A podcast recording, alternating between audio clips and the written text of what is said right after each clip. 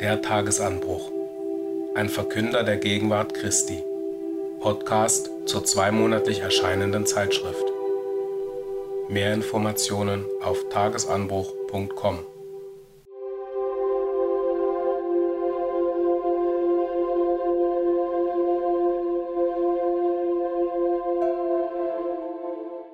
Inhalt zur Ausgabe Januar, Februar 2023.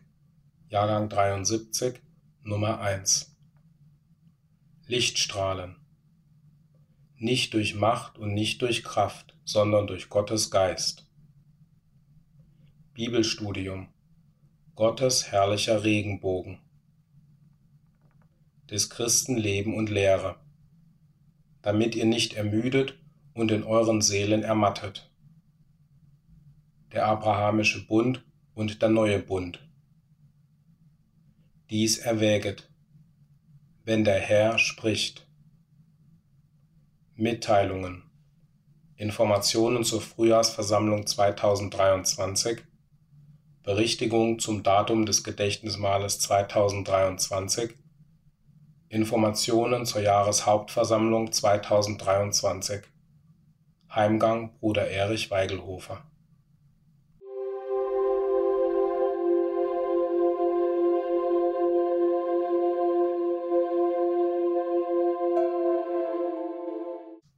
Lichtstrahlen, nicht durch Macht und nicht durch Kraft, sondern durch Gottes Geist.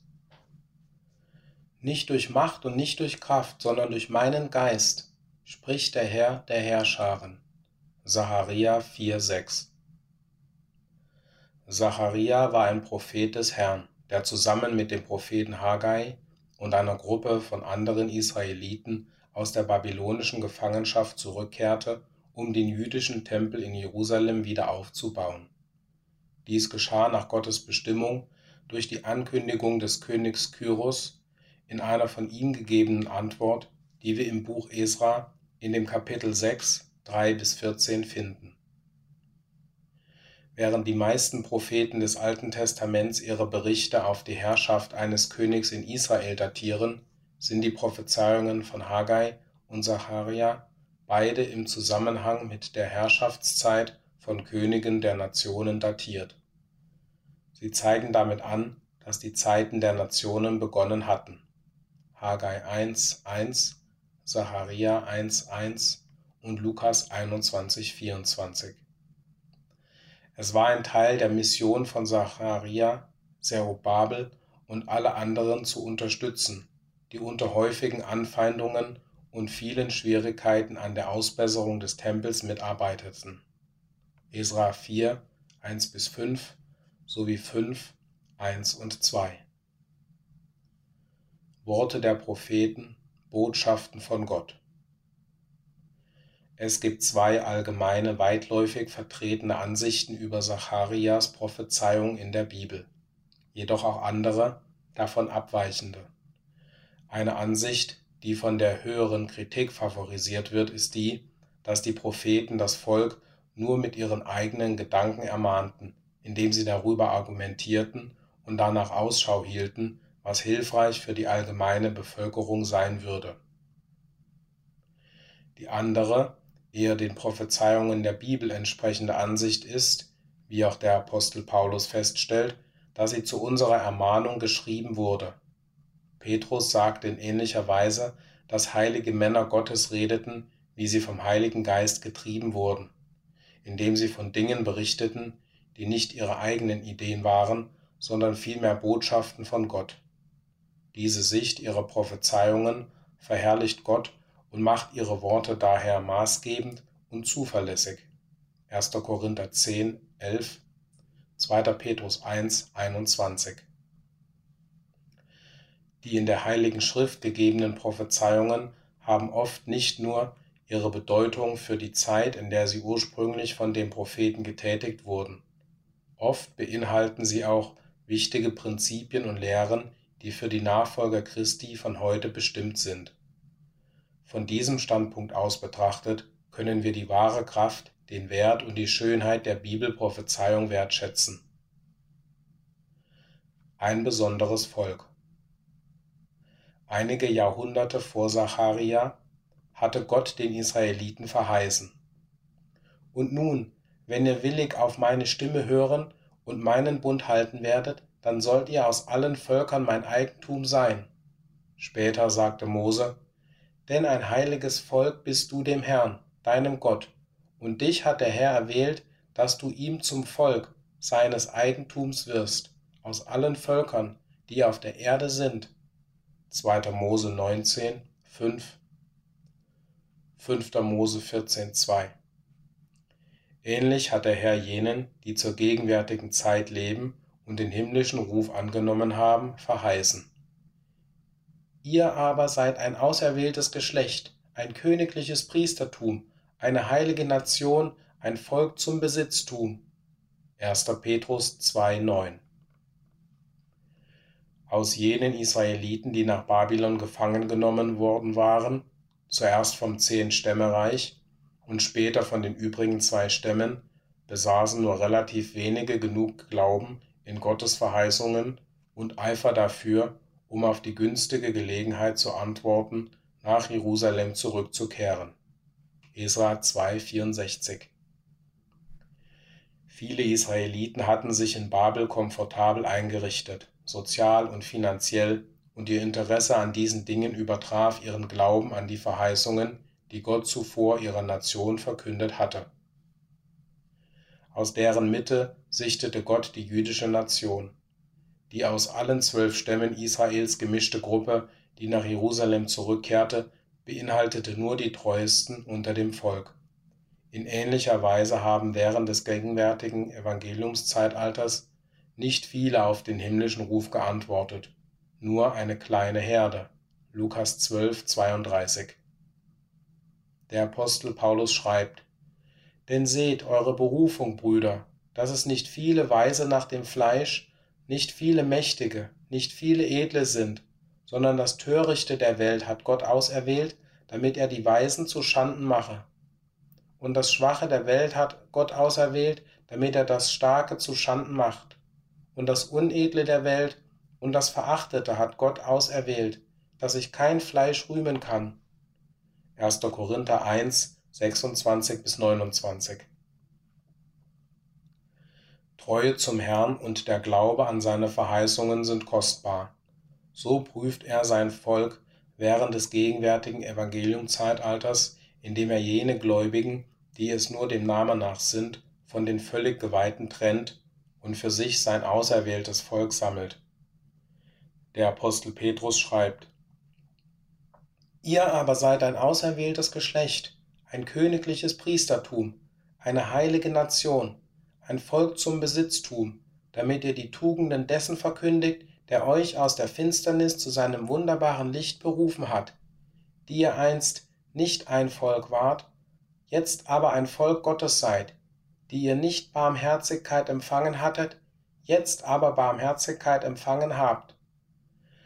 1. Petrus 2, 9 und 10 Der Anfang des Werkes Wir glauben, dass der Anfang des Werkes der Schaffung der Grundlage des buchstäblichen Tempels in den Tagen von Zacharia mit der Gründung der Evangeliumskirche zu Pfingsten übereinstimmt. Auf die Freude, die mit dem Wiederaufbau des Tempels verbunden war und den damit verbundenen Eifer, folgte eine Zeitperiode der Trägheit, die aus dem Widerstand ihrer samaritischen Nachbarn entstand, die jede ihnen zur Verfügung stehende Möglichkeit nutzten, um die Juden, die den Wiederaufbau des Tempels betrieben, zu entmutigen und eine Unterbrechung des Werkes zu erzwingen.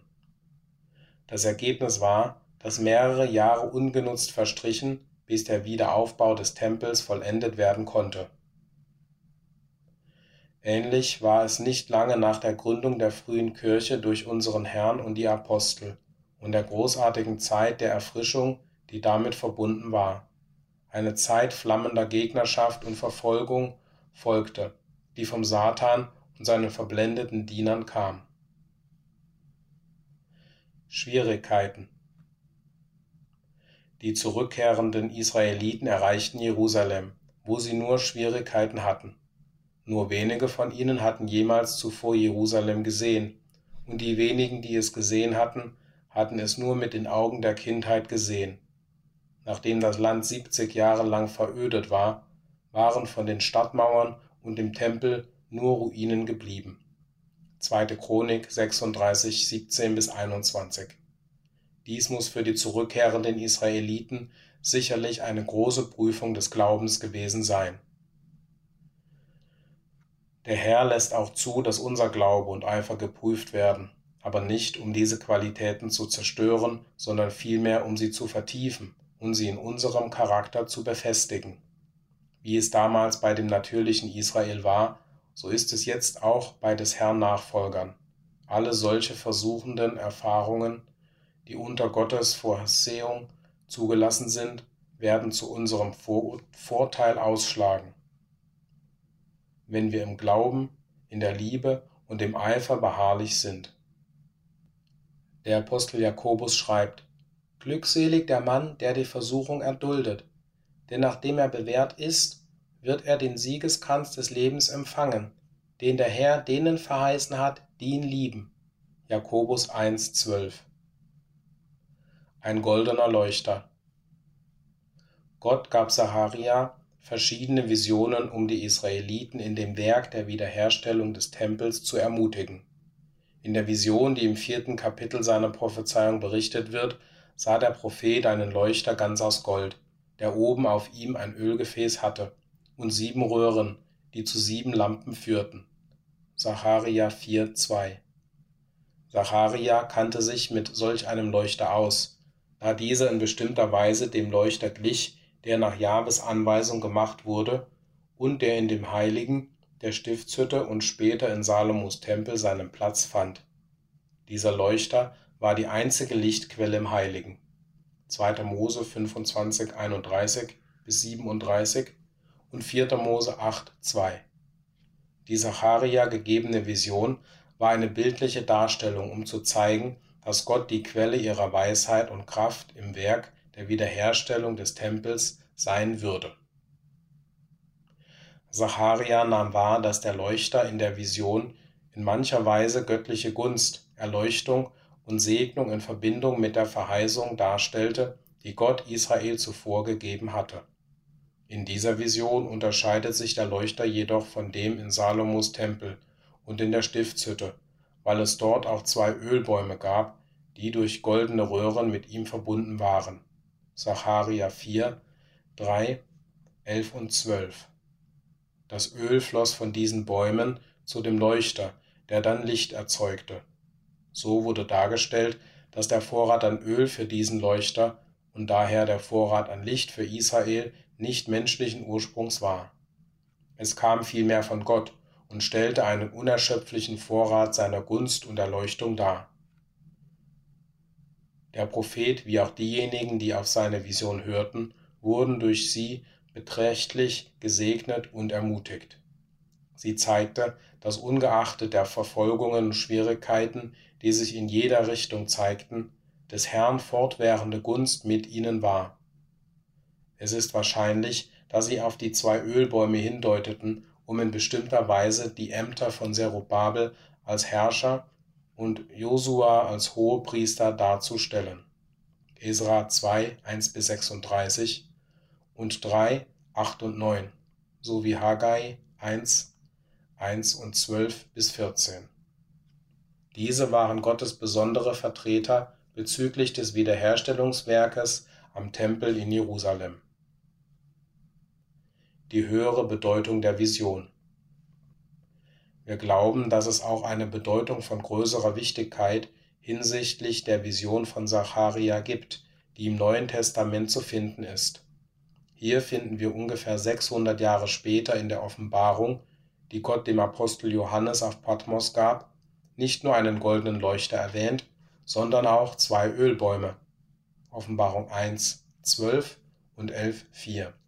Wir glauben, dass dies anzeigt, dass die Vision, die dem Sacharia gegeben wurde, eine tiefere Bedeutung jenseits der bloßen Ermutigung der Bauleute des jüdischen Tempels jener Tage hatte. In dem Buch der Offenbarung erklärt unser Herr in der letzten Botschaft, die der christlichen Kirche gegeben wird, dass die sieben Leuchter die sieben Abschnitte oder Zeitperioden der Kirche während des Evangeliumszeitalters symbolisch darstellen. Die sieben Versammlungen in Asien, die in den Tagen von Johannes existierten. Offenbarung 1, 20 und 11. In der Bibel stellt die Zahl 7 oft Vollständigkeit dar. Wir glauben, dass das Licht der sieben goldenen Leuchter der Offenbarung das tägliche Verhalten und die tägliche Hingabe der wahren Nachfolger Christi darstellt. Jesus benutzte das Symbol eines Leuchters mit der Feststellung, Ihr seid das Licht der Welt. Man zündet auch nicht eine Lampe an und setzt sie unter den Scheffel, sondern auf das Lampengestell, und sie leuchtet allen, die im Hause sind. So soll euer Licht leuchten vor den Menschen, damit sie eure guten Werke sehen und euren Vater, der in den Himmeln ist, verherrlichen. Matthäus 5, 14 bis 16 in der Zukunft wird die Herrlichkeit des vollständigen geistigen Tempels im Himmel, die verherrlichte Kirche, leuchten wie die Sonne in dem Reich ihres Vaters.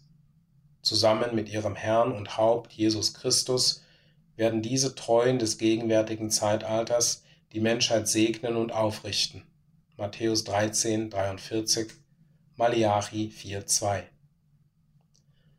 Der geistige Tempel wird gebaut so wie in den Tagen von Zacharia das Werk der Wiederherstellung des buchstäblichen jüdischen Tempels auszuführen war, so ist auch ein anderer Tempel während des gegenwärtigen Evangeliumzeitalters zu errichten.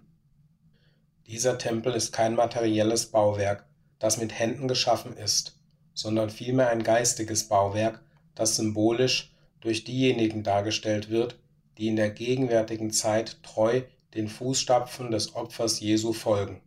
Offenbarung 2, 10. Der Apostel Paulus schreibt mit Bezug auf die Errichtung dieses geistigen Tempels und stellt fest, Wisst ihr nicht, dass ihr Gottes Tempel seid und der Geist Gottes in euch wohnt? Denn der Tempel Gottes ist heilig, und der seid ihr, denn wir sind der Tempel des lebendigen Gottes, wie Gott gesagt hat, ich will in euch wohnen und wandeln, und ich werde euer Gott sein, und sie werden mein Volk sein. Darum geht aus ihrer Mitte hinaus und sondert euch ab, spricht der Herr. Rührt Unreines nicht an, und ich werde euch annehmen und werde euch Vater sein, und ihr werdet mir Söhne und Töchter sein, spricht der Herr, der Allmächtige. 1. Korinther 3, 16 und 17 sowie 2. Korinther 6, 16 bis 18. So verstehen wir, dass dieser geistige Tempel nun im Prozess der Entstehung ist und alle jene umfasst, die den himmlischen Ruf angenommen haben und die Früchte des Heiligen Geistes entwickeln. Die Grundlage dieses geistigen Tempels sind die Apostel und Propheten, wobei Christus Jesus selbst Eckstein ist. In ihm zusammengefügt wächst der ganze Bau zu einem heiligen Tempel im Herrn und in ihm werdet auch ihr mit aufgebaut zu einer Behausung Gottes im Geist. Epheser 2, 20 bis 22. Der Apostel Johannes berichtet, was Christus in Bezug auf diesen geistigen Tempel sagte. Wer überwindet, den werde ich im Tempel meines Gottes zu einer Säule machen. Offenbarung 3, 12. Als Lichter scheinen die Lektion des geistigen Tempels anwendend, verstehen wir, dass er auf die Entwicklung der Kirche als ein Ganzes während des Evangeliumzeitalters hinweist, wenn die lebendigen Steine für diesen symbolischen Tempel geformt, geschliffen und poliert werden. 1. Petrus 2,5 Im Zusammenhang mit dieser Lektion steht, dass Gott uns das Licht der Wahrheit durch die Kraft seines Heiligen Geistes inmitten umgebender Finsternis der Welt liefert. Gott gibt uns dieses Licht durch die zwei Ölbäume, die zwei Zeugen, von denen wir glauben, dass sie das Alte und das Neue Testament symbolisieren. Offenbarung 11, 1 bis 4. Aus diesen zwei Quellen der Anweisung sollen die Söhne Gottes mit seinem Geist erfüllt werden und dadurch wie Lichter in der Welt scheinen. Philippa 2, 15. Paulus schrieb an Timotheus: Alle Schrift ist von Gott eingegeben und nützlich zur Lehre, zur Überführung, zur Zurechtweisung, zur Unterweisung in der Gerechtigkeit, damit der Mensch Gottes richtig ist, für jedes gute Werk ausgerüstet. 2. Timotheus 3, 16 und 17 Wir sollten nicht erwarten, dass unsere Teilnahme am Bauen des geistigen Tempels in weltlichem Erfolg münden wird. Stattdessen sollten wir erwarten, dass der Herr uns Öl aus seinem Vorrat von dem Heiligen Geist und dem Licht geben wird, weil wir sein Volk sind, solange wir danach streben, jene Dinge, die ihm gefallen, stets zu tun. 1. Johannes 3, 22 bis 24. Durch den Geist Gottes. Der Engel des Herrn erklärte dann Zacharia. Dies ist das Wort des Herrn an Zerubabel. Nicht durch Macht und nicht durch Kraft, sondern durch meinen Geist spricht der Herr der Herrscharen. Zacharia 4,6 Die Israeliten wurden daran erinnert, dass der Erfolg bei ihrem Wirken, den Tempel wiederherzustellen, nicht durch die Macht, den Einfluss und die Gunst des persischen Königs, dem sie untertan waren, geschah, noch durch ihre eigene Kraft und Fähigkeit als Arbeiter. Sie sollten lernen, dass der Erfolg bei ihren Anstrengungen Gott allein zugeschrieben werden musste, dessen Heiliger Geist Macht und Einfluss ihre Angelegenheiten beeinflusste und kontrollierte. Ähnlich ist es Herrn Kirche während des Evangeliumzeitalters weder durch Kreuzzüge begründet worden, noch durch große Organisationen, die mit weltlichen Systemen und Mächten verbunden waren, noch durch die Vereinigung mit reichen Gruppen. Der geistige Tempel, den der Herr baut, besitzt während seiner Errichtung keine Schönheit, Ehre und Würde, auch nicht aufgrund des Wertes seiner einzelnen Steine, sondern aufgrund seiner Vollendung, um dann mit der Herrlichkeit des himmlischen Vaters erfüllt zu sein. Jesus Christus war die Grundlage, die zu Gottes geistigem Tempel gelegt wurde. 1. Petrus 2, 6 und 7.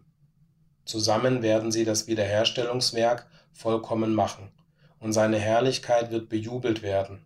1. Petrus 5,4 Christus ist der Oberhirte, und auch wenn wir zeitweilig enttäuscht sein und fühlen mögen, dass wir keinen angemessenen Fortschritt in der Umgestaltung unseres Charakters in sein Bild gemacht haben, sollten wir doch guten Mutes sein und uns daran erinnern, dass unser Sieg nicht durch menschliche Kraft oder menschliche Zuflucht oder menschlichen Einfluss kommen kann. Dies wird weder durch unsere eigene Kraft noch durch eigene Fähigkeiten geschehen. Der Sieg wird nur durch unseres Herrn Geist der Heiligkeit zu erlangen sein. Der Apostel Johannes schreibt, Denn alles, was aus Gott geboren ist, überwindet die Welt. Und dies ist der Sieg, der die Welt überwunden hat, unser Glaube. 1. Johannes 5,4 Die Berge sollen zur Ebene werden. Der Engel setzt seine Botschaft an Zacharia mit der Feststellung fort: Wer bist du, großer Berg? Zacharia 4,7 Dies wies wahrscheinlich auf den Berg der Schwierigkeiten hin, der dem Wiederherstellungswerk des Tempels in Jerusalem im Weg stand und seine Vollendung behinderte. Des Herrn Versicherung war, dass dieser Berg der Schwierigkeiten beseitigt und zur Ebene würde. Dieser große Berg ist auch ein passendes Symbol für die gegenwärtige böse Welt, die von dem großen Widersacher Satan regiert wird, dem Gott und Fürsten dieser Welt, der gegenüber der Menschheit wie als ein unüberwindbares Hindernis scheint. Galater 1, 4, 2. Korinther 4, 4 und Johannes 12, 31 Während der gegenwärtigen Zeit großer Drangsal werden jedoch die Dinge, die erschüttert werden können, wegbewegt, das, was sündig und gegen den Willen Gottes ist. Schließlich werden nur die Dinge bleiben, die nicht wegbewegt werden können, die im Einklang mit Gottes Königreich der Gerechtigkeit sind. Dies wird eine Ebene ohne Hindernisse hinterlassen, die der Weg der Heiligung genannt wird, auf dem die Menschheit unter dem großen Priester und König Christus und seiner Braut, der Kirche, die günstige Gelegenheit haben wird, zu voller Harmonie mit Gott zurückzukehren.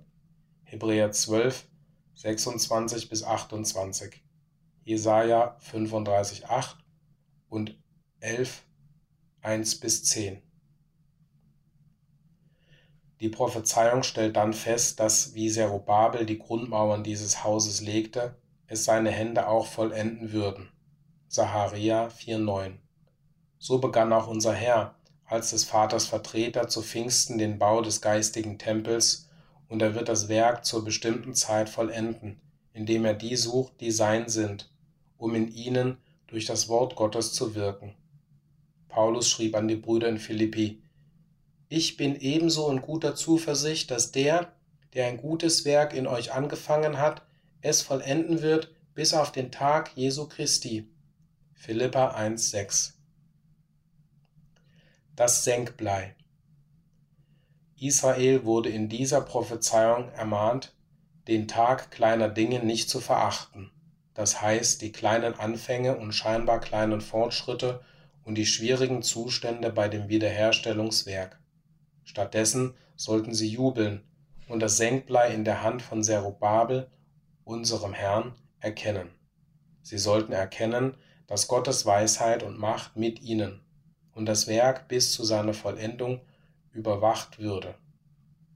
Saharia 4,10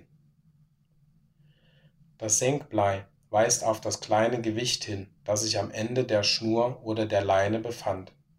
Ein solches Senklot wurde benutzt, um eine genaue, genaue gerade Linie in der vertikalen Richtung als Ausrichtung an dem zu errichtenden Bauwerk festzulegen.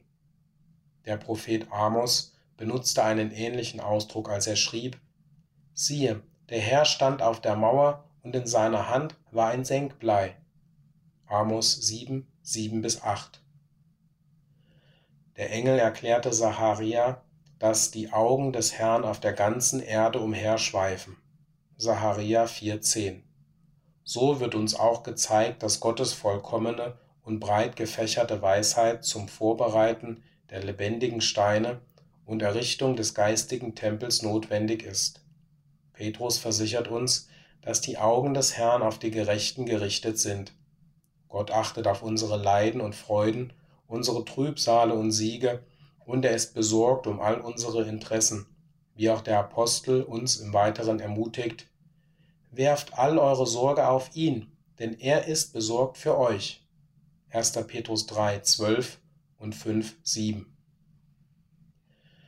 Wir sollen erkennen, dass das Senkblei in den Händen unseres liebevollen und allweisen himmlischen Vaters ist, um auszugleichen, zu prüfen, sowohl unseren Glauben als auch unseren Charakter zu prüfen. Nur diejenigen werden ausreichend entwickelt sein, die unter den Prüfungen, die von Gott erlaubt und gelenkt sind, stehen, und sie werden schließlich die lebendigen Steine in seinem herrlichen Tempel sein. In Hinzufügung zu unserer eigenen Entwicklung wollen wir auch danach trachten, unsere Mitgefährten in unserem allerheiligsten Glauben aufzuerbauen. 1. Thessalonicher 5, 11 Hebräer 10, 24 und Judas 20. Wir möchten das Senkblei mit Liebe und Freundlichkeit benutzen, uns einander in der Versicherung zu ermutigen, dass letztlich der herrliche Plan Gottes durch die kleinen Dinge vollendet wird, die scheinbar unbedeutenden Erfahrungen des Lebens. Wir wollen auch danach suchen, zunehmend mit dem Heiligen Geist erfüllt zu werden und uns daran erinnern, dass wir wie das Licht des goldenen Leuchters des Herrn unser Licht zur gegenwärtigen Zeit leuchten lassen sollen, ob andere hören oder nicht. Der geistige Tempel wird bald vollendet sein. Nachdem das letzte Glied sich als treu bis in den Tod erwiesen hat, wird die Herrlichkeit Gottes den geistigen Tempel erfüllen. Offenbarung 2, 10 und 21, 9 bis 11. Dann wird der Jubelruf erschallen, Gnade, Gnade für ihn. Sacharja 4,7 Zuletzt wird das große Werk der Segnung und Aufrichtung aller Geschlechter der Erde beginnen. Die Segnungen werden vom Thron des geistigen Tempels fließen. Wasser des Lebens, glänzend wie Kristall, das zur Heilung aller Nationen und Völker bestimmt ist. Offenbarung 22, 1 und 2.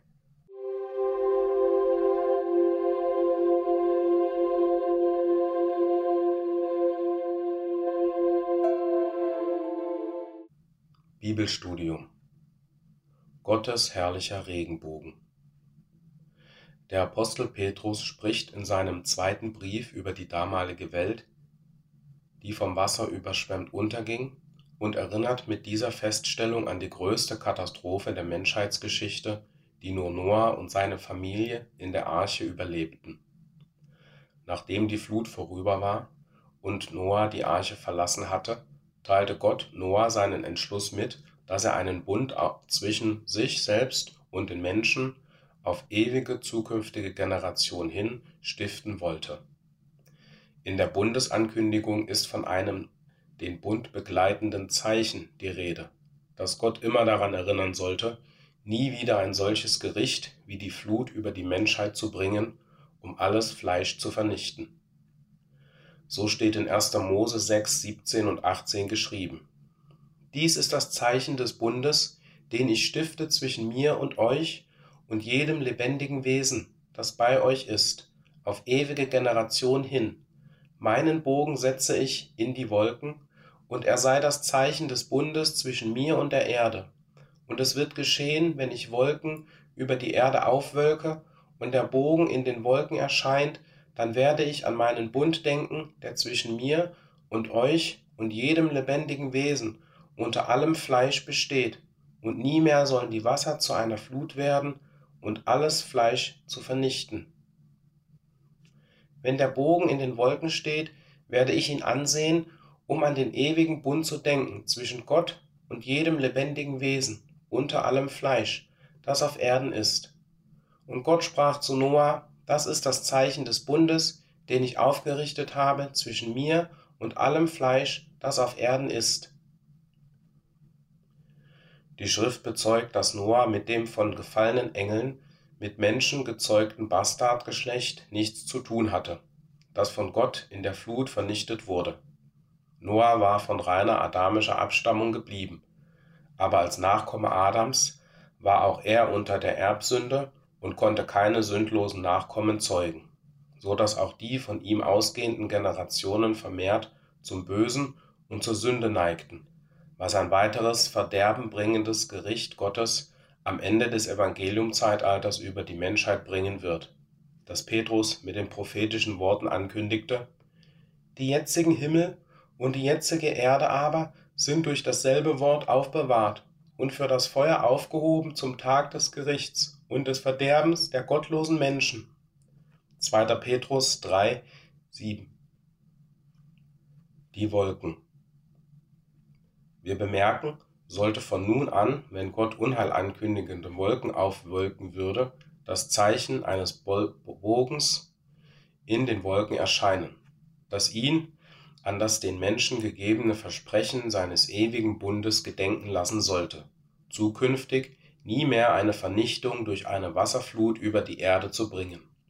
Das Zeichen des Bogens sollte dann erscheinen, wenn Gott Wolken herbeiführen und aufwölken würde, woraus wir schließen können, dass hier dunkle Gewitterwolken gemeint sind, die ein bevorstehendes Unwetter ankündigen. In biblischer Bildersprache sind Wolken im Allgemeinen als ein Sinnbild der Drangsal zu verstehen. In einigen prophetischen Schrifterzeugnissen werden Wolken in einem direkten Zusammenhang mit der zweiten Gegenwart unseres Herrn am Ende dieses Evangeliumzeitalters erwähnt, wie beispielsweise in Daniel, Matthäus und der Offenbarung. Daniel 7,13 Ich schaute in Gesichten der Nacht, und siehe, mit den Wolken des Himmels kam einer wie der Sohn des Menschen, Matthäus 24,30. Und sie werden den Sohn des Menschen kommen sehen auf den Wolken des Himmels mit großer Macht und Herrlichkeit. Und Offenbarung 1,7. Siehe, er kommt mit den Wolken, und jedes Auge wird ihn sehen, auch die, welche ihn durchstochen haben, und wehklagen werden seinetwegen alle Stämme der Erde. Wie wir bemerken, stehen diese drei Schriftzitate in einem inneren Zusammenhang mit dem Kommen bzw. der zweiten Gegenwart unseres Herrn. Wind, Hagel, Donner und Blitze. Wir alle haben schon miterlebt, wie sich der Himmel verändert, wenn sich ein schweres Unwetter ankündigt, wenn dunkle Wolken den Himmel bedecken und heftige Winde und Sturmböen entstehen, die vernichtenden Hagel mit sich bringen und furchteinflößende Blitze und Donner. Die Heilige Schrift zeigt Sturmwinde, Hagel, Blitze und Donner als Begleiterscheinungen der Wolken der Drangsal, die im Einzelnen in den Schriftstudien von Bruder Russell in ihrer symbolischen Bedeutung im Zusammenhang mit dem am Ende dieses Evangeliumzeitalters stattfindenden Gerichts erklärt werden. 2. Mose 19,16 Nachdem die zerstörerischen Elemente der Natur sich ausgetobt haben, lösen sich plötzlich die dunklen Wolken auf. Es tritt Stille ein, und plötzlich entsteht, wie aus dem Nichts, das unwirklich erscheinende Farbspiel eines Bogens aus verschiedenen zarten Farben, der sich von der Erde zum Himmel und zurück zur Erde zu wölben scheint. Ein Regenbogen. Der Regenbogen. Wir wollen zunächst über den Regenbogen und seine Entstehung sprechen. In wissenschaftlichen Worten ausgedrückt klingt es betont sachlich, wenn wir lesen, der Regenbogen ist ein atmosphärisch-optisches Phänomen, das als kreisbogenförmiges, farbiges Lichtband in einer von der Sonne beschienenen Regenwand oder Wolke wahrgenommen wird. Diese sachliche Beschreibung entbehrt der überwältigenden Schönheit und Majestät, mit der das Farbspiel des herrlichen Regenbogens auf unsere Augen und unsere Sinne einwirkt. Der Regenbogen ist wahrhaft eine optisch besondere Offenbarung der Herrlichkeit Gottes, der sich kein gläubiges Herz entziehen kann. Ja, die Himmel erzählen die Herrlichkeit Gottes und die Ausdehnung seiner Hände Werk. Und wunderbar sind deine Werke, und meine Seele erkennt es sehr wohl, sind die Worte des von der Größe und Herrlichkeit Gottes beeindruckten David in den Psalmen 19,2 und 139,14. Mit den bloßen Augen ist festzustellen, dass ein Regenbogen aus einer Farbpalette von sieben verschiedenen Farben besteht in der Reihenfolge Rot, Orange, Gelb, Grün, Blau, Indigo und Violett. Wir denken, dass auch in diesem Fall die heilige Zahl 7 nicht zufällig ist, denn sie spricht von Vollkommenheit, Vollendung und Vollzahl. In Jesaja 30, 26 heißt es vielsagend, auf das tausendjährige messianische Reich hindeutend, dass das Licht der Sonne siebenfältig sein wird. Farben haben in der Bibel eine symbolische Bedeutung. Und es könnte hier besonders von Bedeutung sein, dass die Aufzählung der einzelnen Farben mit der Farbe Rot beginnt, der Farbe des Blutes, des für uns vergossenen Blutes. Natürlich hat dieses himmlisch anmutende Schauspiel auch in die heidnischen Mythen der verschiedenen Völker und Sprachen Einlass gefunden, und oft wird dabei der Regenbogen als eine Brücke zwischen Himmel und Erde oder der Götter und der Menschenwelt gesehen. Wir wollen nun zur Heiligen Schrift zurückkehren, nach Hinweisen in der Schrift suchen, die uns nähere Informationen auf geistiger Ebene über das Zeichen des Bogens geben können. Der starke Engel mit einem Regenbogen auf seinem Haupt. Wir finden im Buch der Offenbarung am Anhang des zehnten Kapitels eine weiter hinweisende geistige Aussage über den Regenbogen. Und ich sah einen anderen starken Engel aus dem Himmel herabkommen, begleitet mit einer Wolke, und der Regenbogen war auf seinem Haupt, und sein Angesicht war wie die Sonne, und seine Füße waren wie die Feuersäulen. Offenbarung 10.1 Hier erscheint der Regenbogen ein weiteres Mal, und zwar auf dem Haupt eines starken Engels. Die entstehende Frage, wen der starke Engel darstellt, der nicht namentlich genannt wird, lässt sich aus dem Zusammenhang seiner Beschreibung wie wir glauben, einwandfrei erkennen. Schon die Bezeichnung starker Engel hebt ihn aus der Masse der Engel hervor als einen Engel, der von Gott mit großer Machtfülle ausgestattet zu sein scheint. Dann wird dieser starke Engel näher beschrieben und festgestellt, dass er mit einer Wolke bekleidet war. Diese Beschreibung führt uns zu anderen bezeichnenden Schriftaussagen des Neuen Testaments wie dieser. Siehe, mit den Wolken des Himmels kam einer wie der Sohn des Menschen, und sie werden den Sohn des Menschen kommen sehen auf den Wolken des Himmels. Daniel 7,13 und Markus 13,26. Dann wird von dem starken Engel gesagt, sein Angesicht war wie die Sonne und seine Füße waren wie Feuersäulen, was mit der Aussage der Offenbarung in Kapitel 1 in den Versen 15 und 16 übereinstimmt, wo Johannes den Sohn des Menschen in einer Vision sieht. Es entsteht nun die Frage, kann diese Aussage über den Bogen oder Regenbogen, die wir im Alten Testament in 1. Mose 6, 17 und 18 finden, in irgendeiner Weise mit der Aussage des Neuen Testaments in Offenbarung 10, 1 in Verbindung gebracht werden? Die wichtige Detailaussage, dass der Regenbogen auf dem Haupt des starken Engels war, könnte in Verbindung mit Malachi 3,1 gesehen werden, wo von dem Engel des Bundes die Rede ist, der zu seinem Tempel kommt. Auch hier ist von unserem wiedergekehrten Herrn die Rede.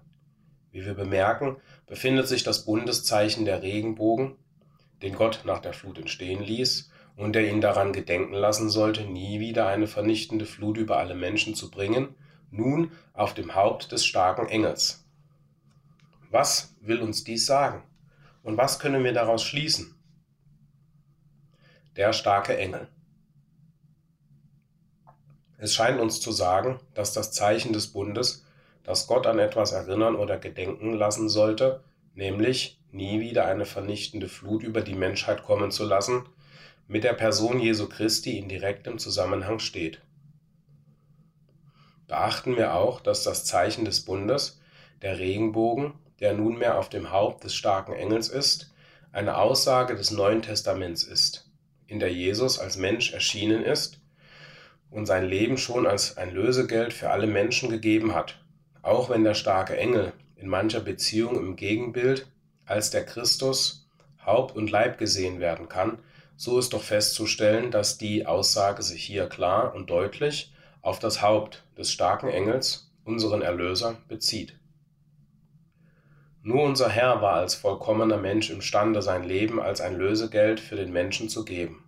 Keines seiner Leibesglieder hätte an diesem Erlösungswerk teilhaben können.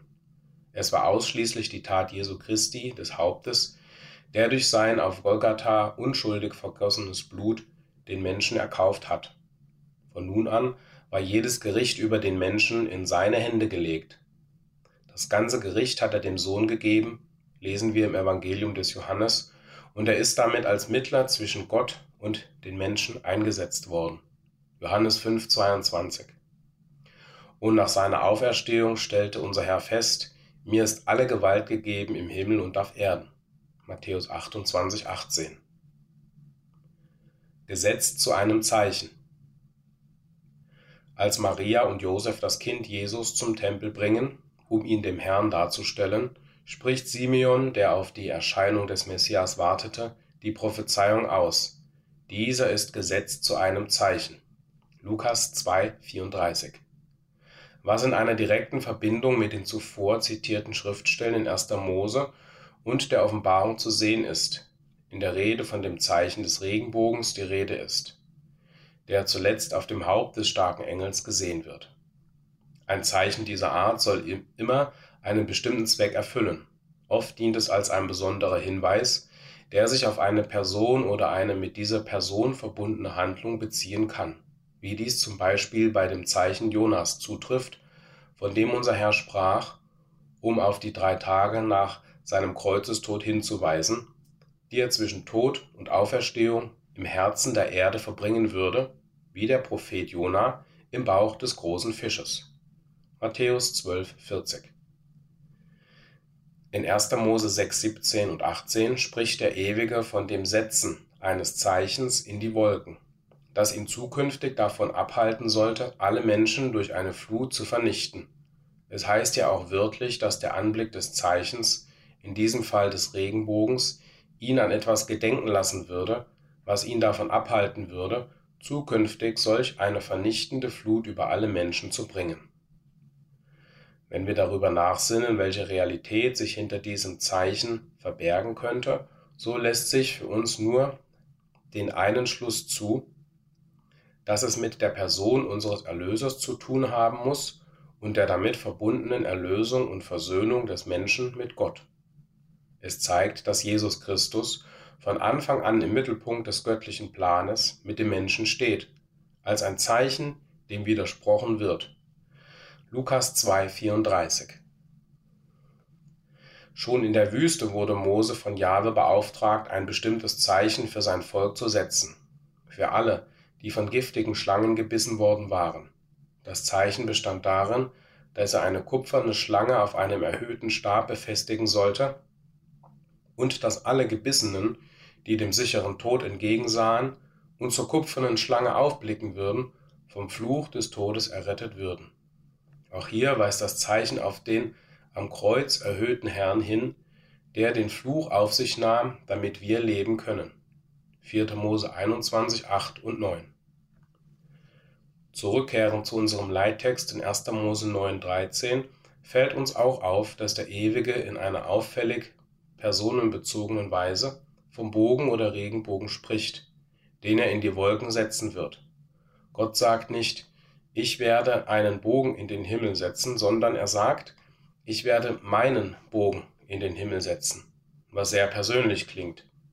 Wenn wir daran denken, dass der Logos die erste und einzige direkte Schöpfung Gottes war, können wir diese persönliche Sprachform mein Bogen gut verstehen, denn es klingt ähnlich persönlich wie an, wie an anderer Stelle mein Sohn bist du, heute habe ich dich gezeugt. Psalm 2,7 Ein Regenbogen war rings um den Thron, in einer Vision, die dem Propheten Hesekiel gegeben wird, der Glanz, der den Thron Gottes umgibt, vergleichend mit dem Erscheinungsbild eines Regenbogens wird beschrieben. Wir lesen in Hesekiel 1,28. Wie das Aussehen des Bogens, der am Regentag in der Wolke ist, so war das Aussehen des Glanzes ringsum. Und dann heißt es weiter, das war das Aussehen des Abbildes des Herr, der Herrlichkeit des Herrn. Auch die Offenbarung spricht in Kapitel 4 von dem Thron Gottes und erwähnt einen Regenbogen, der ringsum den Thron war. Und der da saß, war von Ansehen gleich einem Jaspisstein und einem Sarder, und ein Regenbogen war rings um den Thron. Offenbarung 4,3. Dass der Glanz des Regenbogens rings um den Thron war, bedarf der Erklärung, zumal der natürliche Regenbogen nur in Form eines Halbkreises sichtbar wird, obwohl er die äußere Form der Sonne reflektiert, die in Wirklichkeit einen geschlossenen Kreis umfasst. Von viel größerer Bedeutung ist für uns jedoch die sinnbildliche Erklärung der Aussage über den Glanz, der den Thron Gottes umgibt. Paulus sagt, dass Gott ein unzugängliches Licht bewohnt, was wir mit dem Thron Gottes in Verbindung bringen können 1. Timotheus 6,16. Dass aber der Glanz rings um den Thron war, dürfte noch eine weitere Bedeutung haben, wenn wir daran denken, dass ein Ring symbolisch unendlich darstellt. Ich bin lebendig von Ewigkeit zu Ewigkeit, erklärte unser Herr in einer Vision dem Jünger Johannes auf der Insel Patmos. Offenbarung 1,18. Wenn wir die Aussage des zweiten Teils der Schriftstelle, das war das Aussehen des Abbildes der Herrlichkeit des Herrn, näher betrachten, so führt uns dies zu der Frage, wer oder was ist das Abbild oder der Abglanz der Herrlichkeit Gottes? Und welcher Zusammenhang besteht hier hinsichtlich der bildlichen Darstellung des Regenbogens? Weiterführend lesen wir in Jesaja Kapitel 6,1, was wir im Allgemeinen als Thronszene bezeichnen. Im Todesjahr des Königs Usia, da sah ich den Herrn sitzen auf hohem und erhabenem Thron, was deutlich auf die Zeit des Millenniums hinweist. Wir dürfen in diesem Fall annehmen, dass in dem Herrn, der auf dem Thron sitzt, nicht unser himmlischer Vater, sondern sein Sohn, unser gekrönter Herr, der Engel des Bundes dargestellt ist. Siehe auch Malachi 3,1. In der, in der dem Apostel Johannes gegebenen Offenbarung auf Patmos sagt unser Herr dies bestätigend in einer weiteren Erklärung. Wer überwindet, dem werde ich geben, mit mir auf meinem Thron zu sitzen, wie auch ich überwunden und mich mit meinem Vater auf seinen Thron gesetzt habe. Offenbarung 3, 21. Der Abglanz seiner Herrlichkeit. Und Paulus sagt darauf Bezug nehmend in Hebräer 1, 1 bis 3. Nachdem Gott vielfältig und auf vielerlei Weise ehemals zu den Vätern geredet hat in den Propheten, hat er am Ende dieser Tage zu uns geredet im Sohn, den er zum Erben aller Dinge eingesetzt hat, durch den er auch die Welten gemacht hat. Er, der Ausstrahlung seiner Herrlichkeit und Abglanz seines Wesens ist und alle Dinge durch das Wort seiner Macht trägt, hat sich zur Rechten der Majestät in der Höhe gesetzt, nachdem er die Reinigung von den Sünden bewirkt hat. Wie wir sehen, hatte es einen bestimmten Grund, dass Gott seinen geliebten Sohn, seinen Wortführer und Engel des Bundes an seiner Herrlichkeit teilhaben ließ und ihn zum Erben aller Dinge gemacht hat, nachdem dieser die Reinigung der Sünden durch sein vergossenes Blut bewirkt und eine Versöhnung zwischen Gott und den Menschen herbeigeführt hatte. Es ist tatsächlich der Abglanz der Herrlichkeit Gottes. Paulus stellt auch im Brief an die Philippa fest, Darum hat Gott ihn auch hoch erhoben und ihm einen Namen verliehen, der über jedem Namen ist, damit in dem Namen Jesu jedes Knie sich beuge, der himmlischen und irdischen und unterirdischen, und jede Zunge bekenne, dass Jesus Christus Herr ist, zur Ehre Gottes des Vaters. Philippa 2, 9 und 10. Es ist Gottes Wille, dass der Name Jesu für tausend Jahre die höchste Erhöhung und Ehre erfahren soll, bis Jesus am Ende der tausend Jahre von sich aus das Reich mit der wiederhergestellten Menschheit dem Vater übergibt, wie auch Paulus im Brief an die Korinther sagt. Wenn ihm aber alles unterworfen ist, dann wird auch der Sohn selbst dem unterworfen sein, der ihm alles unterworfen hat, damit Gott alles in allem sei. 1. Korinther 15, 28 dies ist auch wohl der Grund, warum Paulus Jesus als den Abglanz der Herrlichkeit Gottes bezeichnet, so wie der Regenbogen oder ein Diamant erst dann hell erstrahlen kann, wenn das Licht der Sonne auf ihn fällt. Wir haben anfangs gelesen, dass Gott seinen Bogen in die Wolken setzen will und haben von den Wolken in einem bestimmten Zusammenhang als einem Sinnbild der großen Drangsal gesprochen, in welcher der Herr Jesus als der Streiter Gottes auftritt, der vom himmlischen Vater beauftragt ist, das Gericht an den Menschen durchzuführen. Die Schrift sagt in Johannes 5, 22 und 23, Denn der Vater richtet auch niemand, sondern das ganze Gericht hat er dem Sohn gegeben, damit alle den Sohn ehren, wie sie den Vater ehren. Wer den Sohn nicht ehrt, ehrt den Vater nicht, der ihn gesandt hat. Tatsächlich umfasst das ganze Gericht, das Jesus vom Vater übertragen wurde, nicht nur die sündigen Menschen, sondern auch die Engel, die als die Wasser über dem Himmelsgewölbe dargestellt zu sein scheinen. 1. Mose 1,7 Engel, welche ihren ersten Zustand verlassen hatten und fern von Gott zu gefallenen Engeln wurden. Der Apostel Paulus versichert uns, dass auch die Leibesglieder des Herrn an diesem Gericht über Menschen und Engel beteiligt sein werden, wenn er in 1. Korinther 6,2 sagt: Wisst ihr nicht, dass wir Engel richten werden? Richten bedeutet hier nicht verurteilen, was nicht unsere Aufgabe sein wird, sondern vielmehr aufrichten und zu Gott zurückführen, was in der Tat das Werk der vollendeten Kirche im Millenniumszeitalter sein wird, wie auch der großen Scharklasse und der alttestamentlichen Überwinder. Jesus ist nicht für die Engel gestorben, sondern für den Menschen, für Adam und seine Nachkommen. Das Lösegeldopfer schließt daher die Engel, die gesündigt haben, nicht mit ein, denn sie stehen nicht unter einem Urteil wie Adam. Aber der barmherzige Gott hat, wie wir vermuten können, auch den gefallenen Engeln, die ihre Sünde inzwischen von Herzen bereut haben, eine erneute Gelegenheit gegeben, zu ihm zurückzukehren. Wenn wir uns nun abschließend noch einmal die Frage stellen, was Gott uns damit sagen wollte, dass er seinen Bogen in die Wolken stellen wollte, der ihn stets an etwas erinnern sollte, so kann es nur dies sein, dass der himmlische Vater sich immer mit Freuden an das freiwillige Versöhnungsopfer seines geliebten Sohnes erinnern wollte, durch das die Versöhnung des Menschen mit Gott bewirkt und eine neue Ordnung des Friedens in seinem Reich in Aussicht gestellt wurde, die nie mehr eine Vernichtung der Menschheit, wie sie durch die Flut geschah, notwendig macht. Jesus ist nach dem Willen des Vaters durch sein Opfer zum Mittler und Versöhner zwischen Gott und den Menschen geworden. Dies anerkennend hat der himmlische Vater seinen geliebten Sohn zum Abglanz seiner Herrlichkeit gemacht, indem er ihn über alle Maßen erhöht hat, mit ihm auf seinem Thron zu sitzen während der tausend Jahre und der Vater eines neuen Geschlechts zu werden und als sein Abglanz in aller Schönheit und Herrlichkeit zu leuchten, wie ein Regenbogen nach einem Tag des Sturmes und der dunklen Wolken.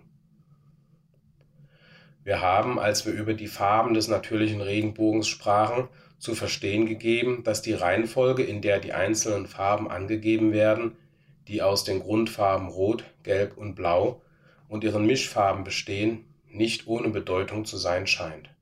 Und wir können festhalten, dass Rot, die Farbe des Blutes, als erste genannt wird, die, wie wir glauben, hier auf das vergossene Blut Jesu als die Grundlage der Versöhnung zwischen Gott und den Menschen hinweisen könnte. Die zweite Grundfarbe ist die Farbe Gelb, die der des Goldes entspricht, dessen Abglanz hier auf die Herrlichkeit Christi als Abglanz der göttlichen Herrlichkeit gesehen werden kann, als die Sonne der Gerechtigkeit, die aufgeht mit Heilung unter ihren Flügeln. Malachi 3,20 die dritte Grundfarbe ist blau, die Farbe der Treue. Jesus erreichte die Herrlichkeit, sich mit seinem Vater auf seinem Thron setzen zu dürfen, nur durch seine Treue gegenüber seinem Weihegelöbnis, den Willen des Vaters bis in den Tod zu tun. Er hielt sein Gelöbnis bis in den Tod und gab sein versöhnendes Opferblut für Adam und alle seine Nachkommen. Wir alle möchten für immer mit dem Herrn sein und an seiner Herrlichkeit teilhaben. Aber dem geht voraus, dass wir als seine Jünger ihm und seinem Beispiel folgen. Denn wer mit ihm herrschen und an seiner Herrlichkeit teilhaben möchte, der muss auch bereit sein, zuvor zu leiden, wie er gelitten hat bis in den Tod. Mögen wir alle seinem Beispiel folgen und treu sein bis in den Tod. Gepriesen sei der Gott und Vater unseres Herrn Jesus Christus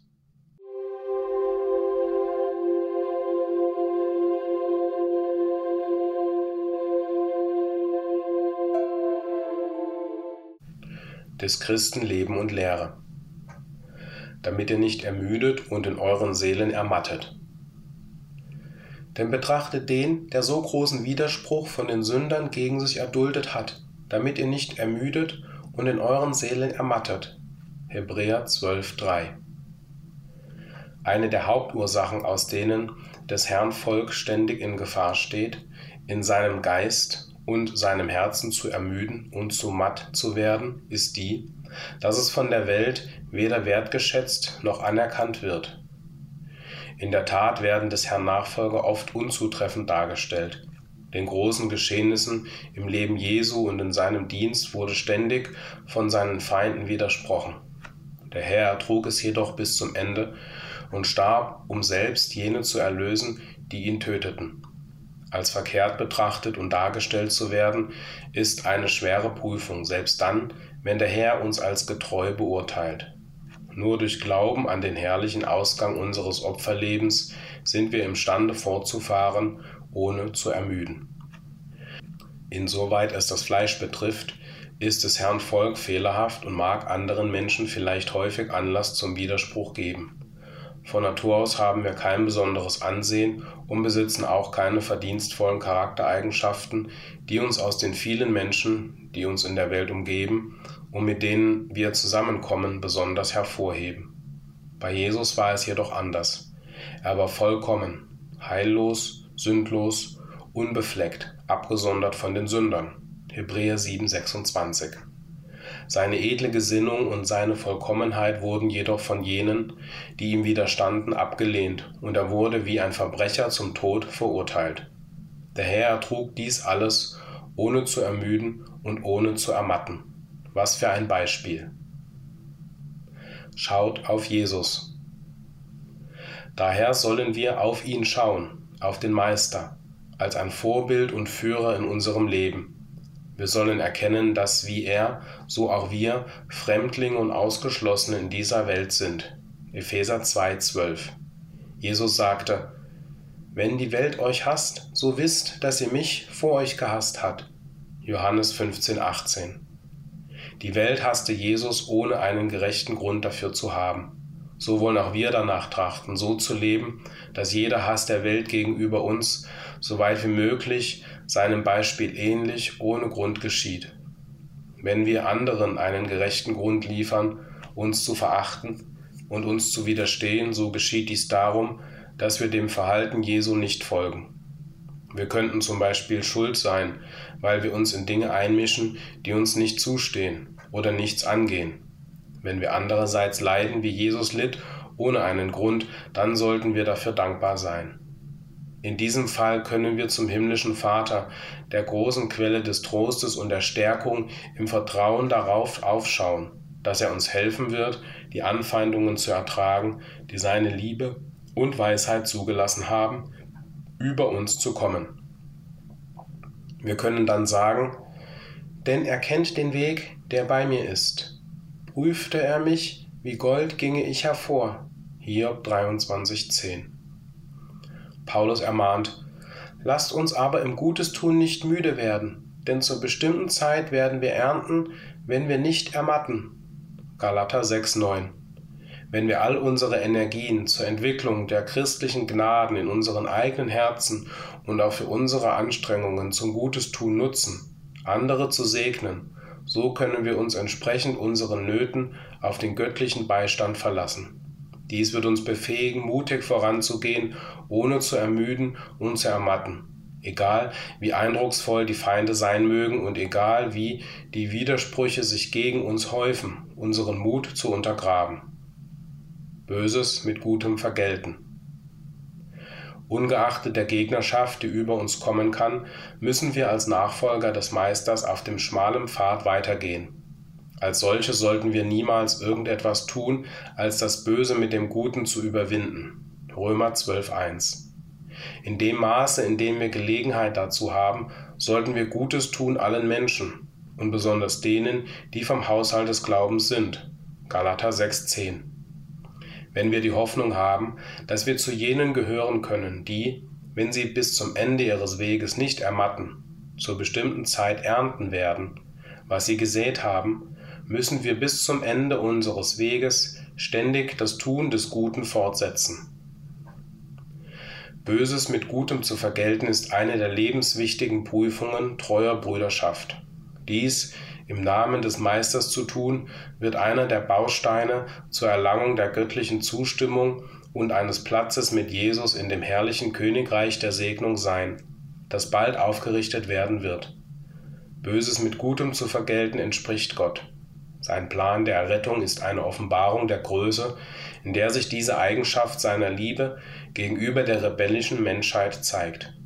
Wie wichtig ist es dann, diejenigen, die er in seinem Werk der Versöhnung der Welt mit ihm einzusetzen beabsichtigt, von Herzen und auf Kosten ihres Lebens zu prüfen, damit sie unwiderruflich zur Erhaltung dieses beispielhaften Prinzips verpflichtet werden, indem sie nicht nur gelernt haben, dass es der göttliche Wille für sie ist, sondern auch, weil sie erkannt haben, dass dies gerecht ist. Es wird gesagt, dass der Meister um der vor ihm liegenden Freude das Kreuz ertrug und der Schande nicht achtete. Hebräer 12,2 Auch wir haben eine Freude, die vor uns liegt. Die Freude, dass wir zur bestimmten Zeit, wenn wir nicht ermüden, ernten werden. Wir hoffen, einen Platz mit Jesus in dem Königreich zu ernten um mit ihm an dem Werk der weiteren Bezeugung der Liebe des Vaters im Austeilen der lebengebenden Segnungen für die sterbende Welt teilzuhaben, die im göttlichen Plan durch den Tod von Jesus vorgesehen sind. In ihrem Widerspruch gegen Jesus sagten die Sünder, andere hat er gerettet, er rette sich selbst. Lukas 23, 35. Wie gering war ihre Erkenntnis, dass sie nicht verstanden, dass er mit seinem Tod die günstige Gelegenheit der Errettung für sie und die ganze Menschheit erkaufte. Sein Ertragen des Widerspruchs ermöglichte die größtmöglichen Segnungen sogar für jene, die ihm widersprachen.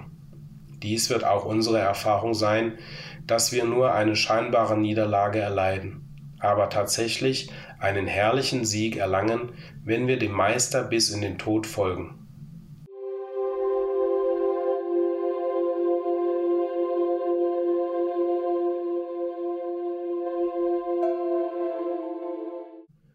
Des Christen Leben und Lehre.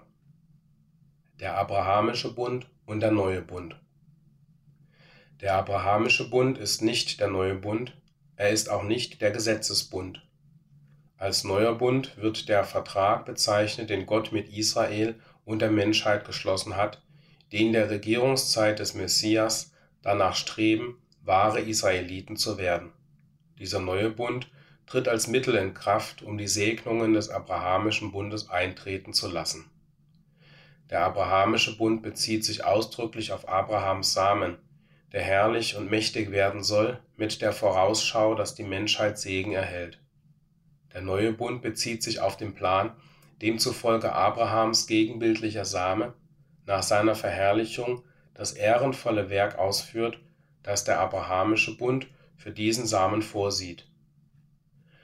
Die Erfüllung des Abrahamischen Bundes begann mit der Person unseres Herrn Jesus, nicht als er seine Herrlichkeit im Himmel verließ, noch bei seiner Geburt in Bethlehem, sondern als Gott seine Weihung annahm und ihn dort zu einer neuen Natur zeugte und ihn dann bei seiner Auferweckung als neue Natur vollendete. Vor seiner Zeugung durch den Heiligen Geist war der Mensch Jesus nicht Abrahams Same nach der Verheißung, die die Menschheit segnen würde. Denn so lange Jesus im Fleisch war, selbst als vollkommener Mensch, konnte er unmöglich die Menschheit segnen. Die Welt stand unter dem Todesurteil und konnte den Segen erst empfangen, wenn die Voraussetzung für die Aufhebung dieses Todesurteils geschaffen war. Daher war die Bereitstellung des Lösegeldes für die Welt unabdingbar. Als Jesus als Erdenmensch das Lösegeld erbrachte, da besaß er kein eigenes Leben, um später der gesalbte König und Priester nach der Ordnung Melchisedeks zu sein. Psalm 110,4, Hebräer 5,10. Wenn er nicht durch Gott die Zeugung erfahren hätte und wieder lebendig gemacht worden wäre. Obwohl Jesus durch seine Mutter im Fleisch Teil des abrahamischen Samens war, war er doch nicht Erbe des abrahamischen Bundes dem Fleisch nach, sondern als neue Schöpfung damit er nun diese höhere Wesensart erhalten konnte, um der geistige Same Abrahams zu werden und alle Geschlechter der Erde segnen zu können, musste Jesus in einen besonderen Opferbund eintreten. Die Kirche, seine Leibesglieder, muss an seinen Erfahrungen teilhaben und auch ihr irdisches Leben niederlegen, denn für Juden und Nichtjuden gilt gleichermaßen, dass Fleisch und Blut das Königreich nicht ererben können. Daher besteht das Vorrecht der Kirche darin, in den Opferbund mit Jesus einzutreten. So lesen wir, Versammelt mir meine Frommen, die meinen Bund geschlossen haben beim Opfer. Psalm 50,5 Das ganze Evangeliumszeitalter ist nötig, um diese Heiligen einzusammeln und sie ihre Opfer darbringen zu lassen. Diese Opfer müssen sie leisten, anders können sie die geistige Natur nicht bekommen und können auch nicht Glieder des geistigen abrahamischen Samens werden und erben nach der Verheißung.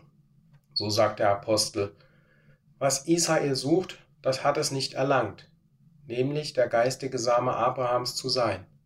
Aber die Auserwählten haben es erlangt, die übrigen aber sind verstockt worden.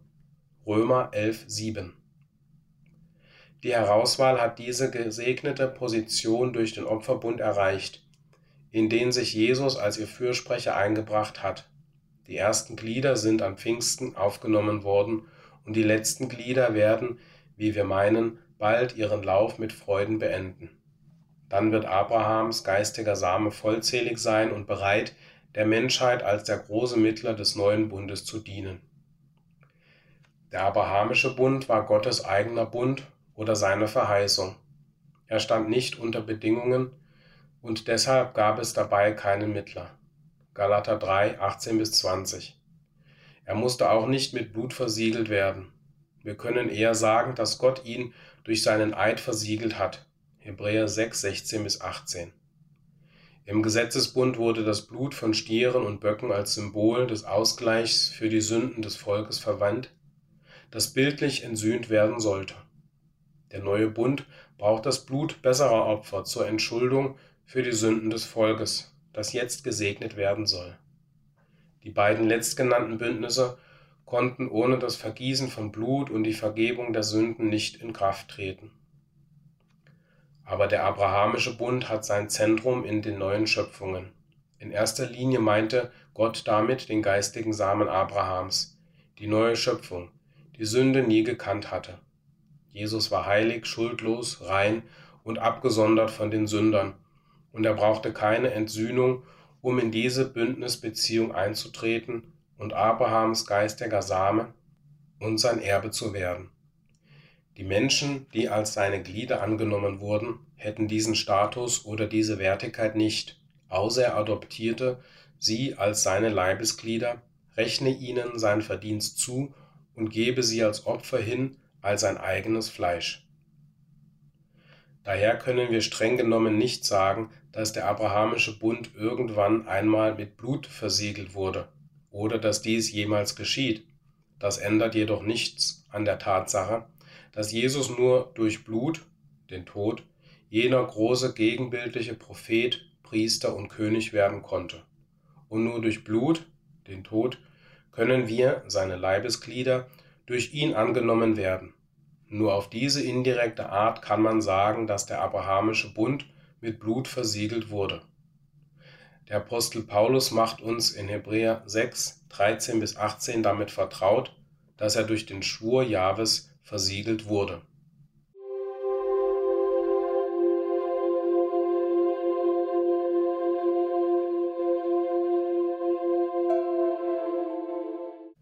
Dies erwäget wenn der Herr spricht.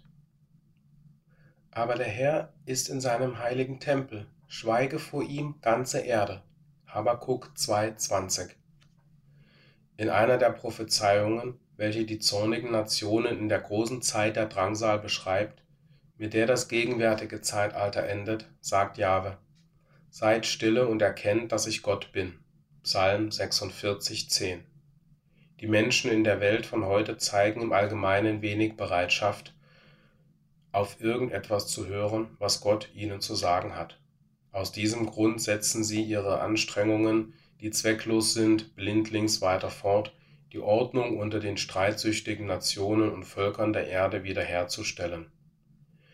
Die Fähigkeit, anderen zuzuhören, wird selbst in der menschlichen Gesellschaft als ein großer Pluspunkt gesehen. Wer nie zuhört, was ein anderer sagt, schließt sich in die kleine Welt seiner eigenen Gedanken ein, und doch ist diese schlechte Gewohnheit wahrscheinlich bei uns allen in einem bestimmten Maß vorhanden. Sind wir gute Zuhörer oder sind wir unhöflich gegenüber jenen, mit denen wir sprechen, sie ständig inmitten ihrer Gedanken unterbrechend, die sie uns vortragen, bemüht sind, oder ignorieren wir sie, indem wir schweigen? In unserer Gemeinschaft mit den Geschwistern ist es besonders wichtig, dass wir gute Zuhörer sind. Denn ein jeder hat Gedanken, die uns als neue Schöpfungen erfrischen und stärken können, wenn die Gelegenheit gegeben wird, sie zu äußern. Oft sind einige der reichsten geistigen Gedanken von solchen angeregt worden, die nicht als Lehrer der Kirche angesehen werden. Wir sollten dies erkennen und nicht versuchen, jedes Gespräch zu beherrschen, an dem wir teilnehmen. Ein Vergleich. Der Verlust von Segnungen, der dadurch entsteht, dass wir einander nicht zuhören, betont die noch größere Wichtigkeit, den Wahrheiten Gehör zu schenken, die uns der Herr durch sein Wort übermittelt. Es ist daher ungünstig, wenn wir einen Mangel an Aufmerksamkeit gegenüber unseren Geschwistern zeigen, wenn wir sie ständig unterbrechen, während sie sich bemühen, mit uns zu sprechen. Wir verhalten uns nicht nur ihnen gegenüber unhöflich, sondern auch respektlos gegenüber Gott, wenn wir fehlen, ihm unsere ganze Aufmerksamkeit zu widmen oder auf die leichte Schulter zu nehmen, was er uns durch sie zu sagen hat. Besonders im Alten Testament fordert der Herr sein Volk dazu auf, auf seine Anweisungen zu hören. Beachten wir, dass das Wort hören in vielen Ermahnungen dazu benutzt wird, die Wichtigkeit zu betonen, auf Jahres Wort besonders Acht zu geben.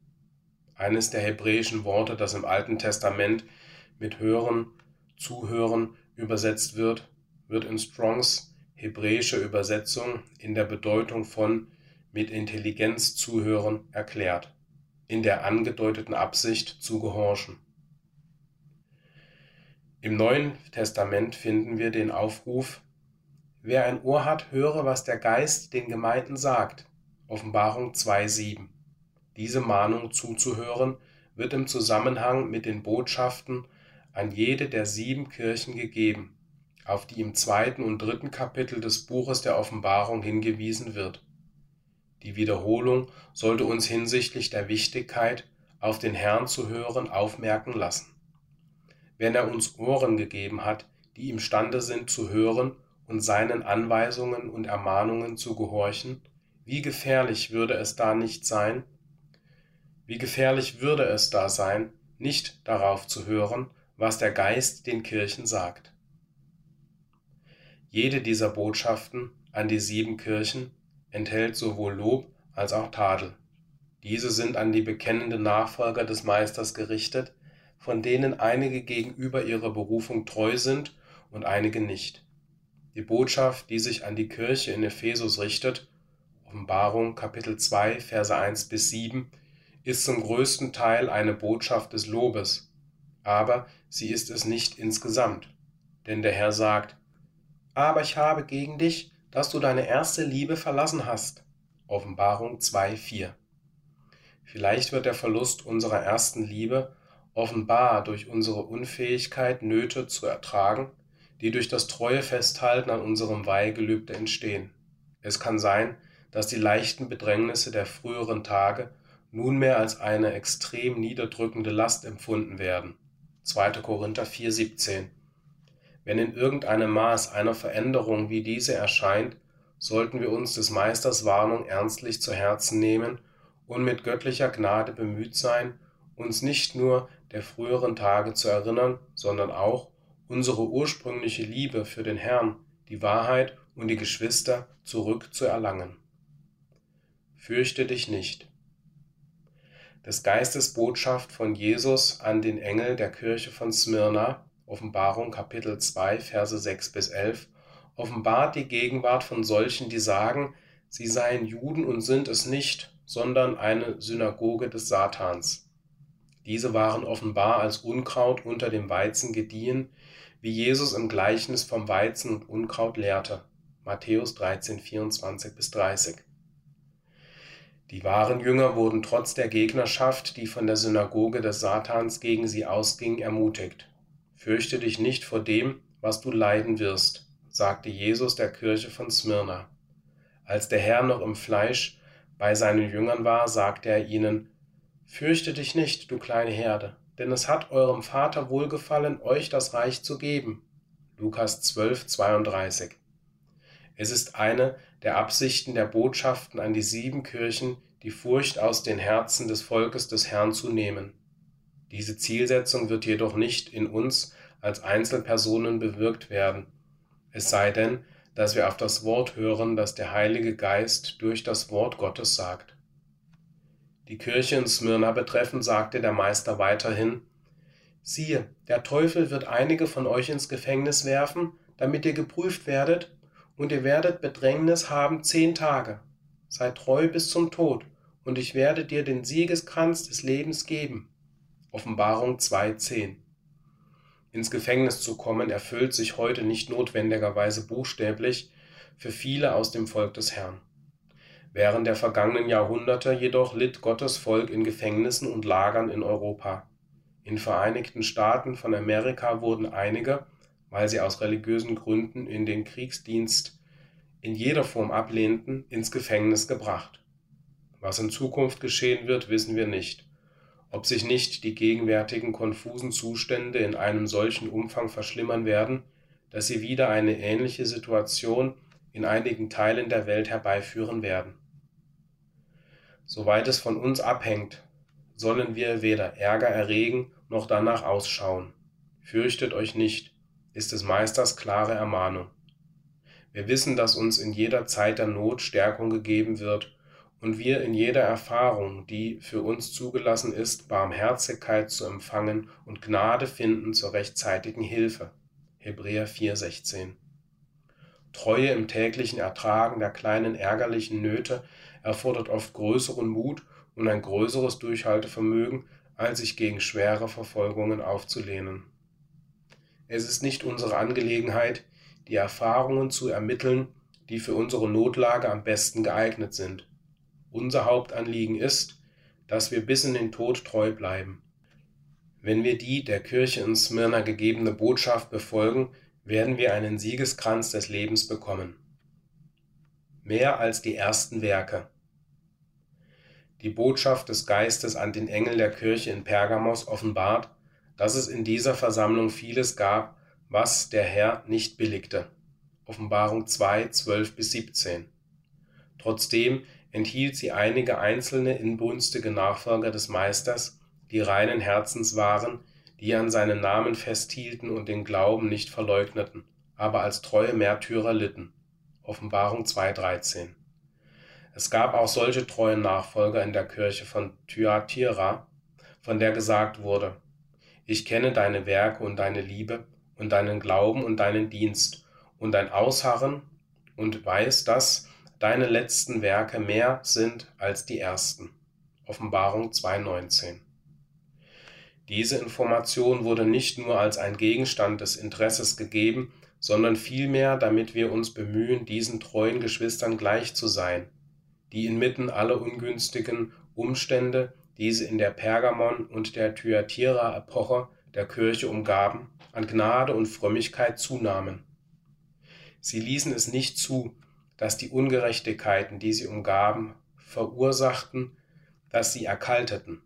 Matthäus 24,12 Auch wenn unsere größte Trübsal in Erwartung der Auswirkung des göttlichen Planes noch so gering ist, wollen wir tätig warten, indem wir eifrig darum bemüht sind, dass unsere Liebe, unser Dienst, unser Glaube und unsere Geduld und unsere Werke zunehmen.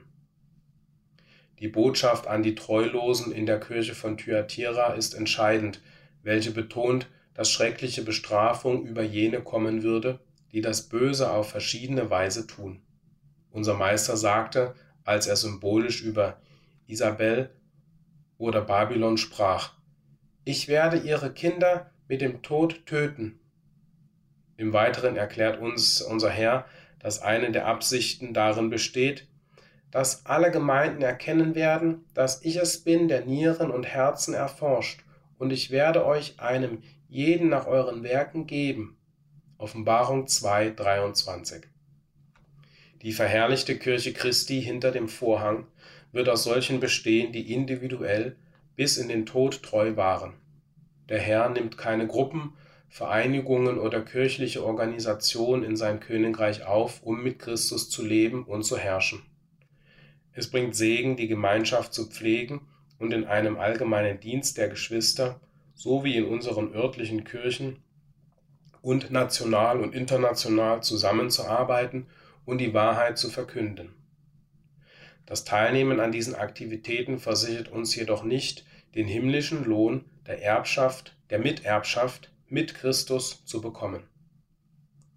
Wie wir in dem zuvor zitierten Bibelvers feststellen können, sagt der Meister, dass er einem jeden von uns als Einzelperson entsprechend unseren Werken geben will.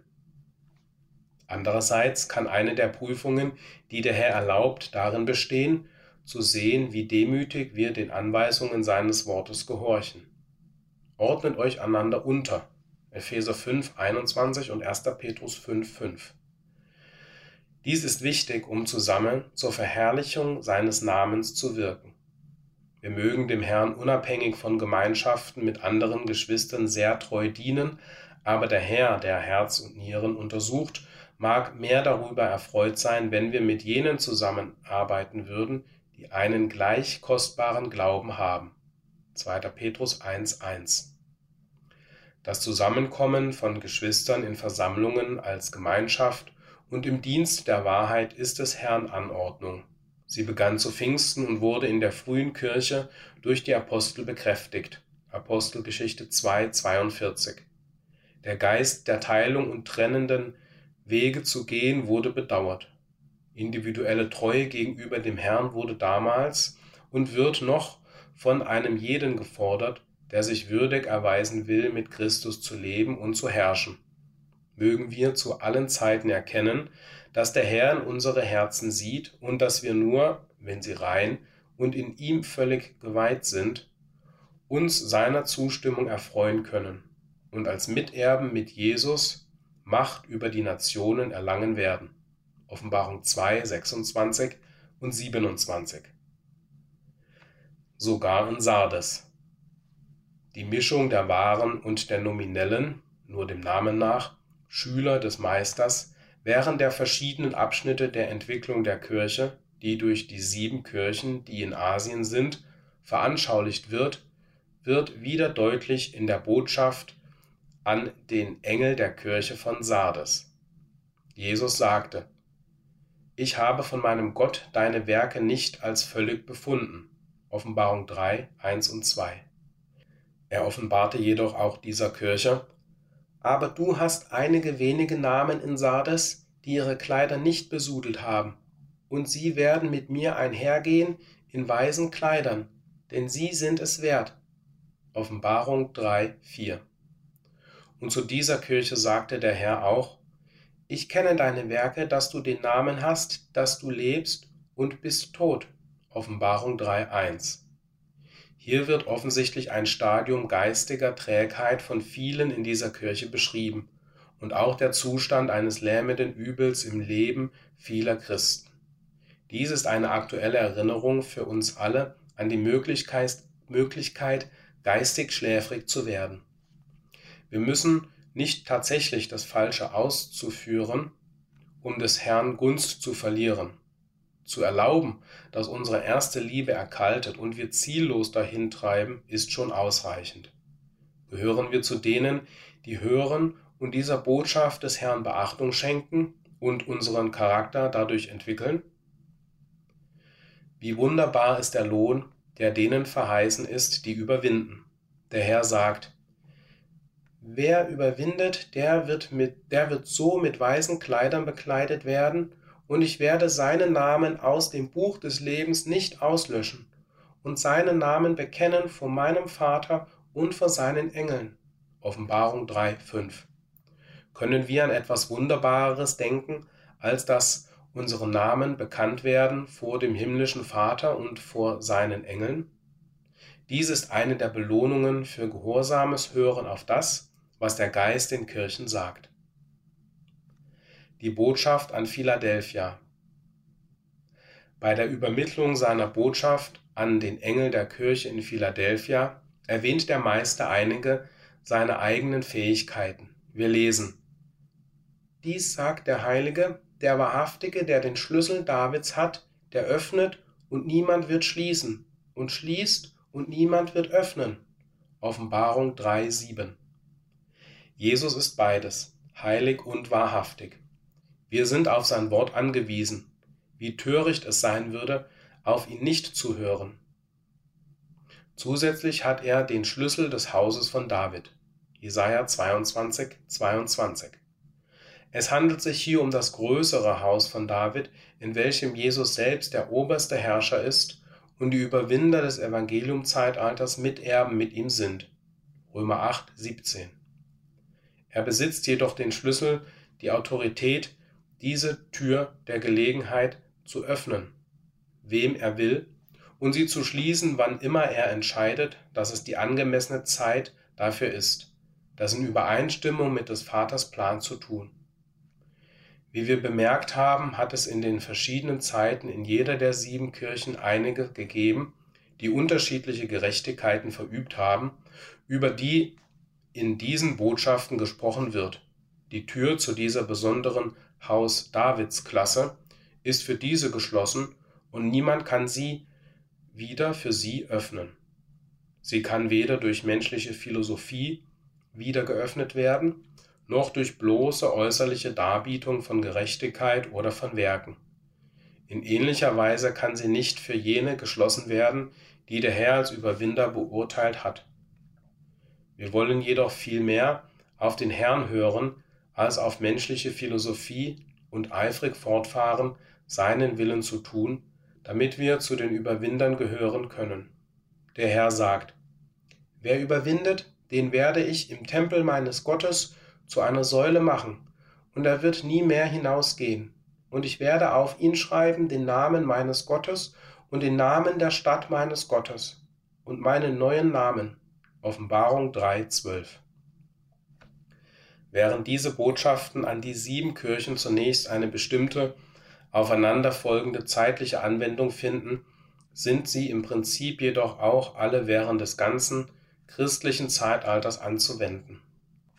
Es ist von den von Gott Berufenen in jedem Teil des Zeitalters wahr, dass eine offene Tür vor ihnen war, eine offene Tür der Gelegenheit, sich der Miterbschaft mit dem Meister würdig zu erweisen. Römer 8, 28, Offenbarung 3, 8. Menschliche Glaubensbekenntnisse oder Philosophien können diese Tür nicht schließen. Offenbarung 3, 8 fährt fort. Denn du hast eine kleine Kraft und hast mein Wort bewahrt und hast meinen Namen nicht verleugnet. Keiner vom Volk des Herrn hat ausreichend eigene Stärke, Überwinder zu sein, aber alle müssen sich bemühen. Wenn unsere Herzen im Einklang mit Gottes Wort sind und wir willig sind, ihn anzuerkennen und die Gelegenheit mit Jesus zu leiden und zu sterben annehmen, wird uns die notwendige Stärke für jede Zeit der Bedrängnis gegeben. Hebräer 4, 14 bis 16 und Psalm 46, 1. Dies ist es, was Gott uns sagt. Wenn wir jedoch sein Wort zu halten verfehlen, werden wir in keiner Stellung sein, die nötige Ermutigung völlig zu bekommen und wir können in unserem Wandel schwach werden.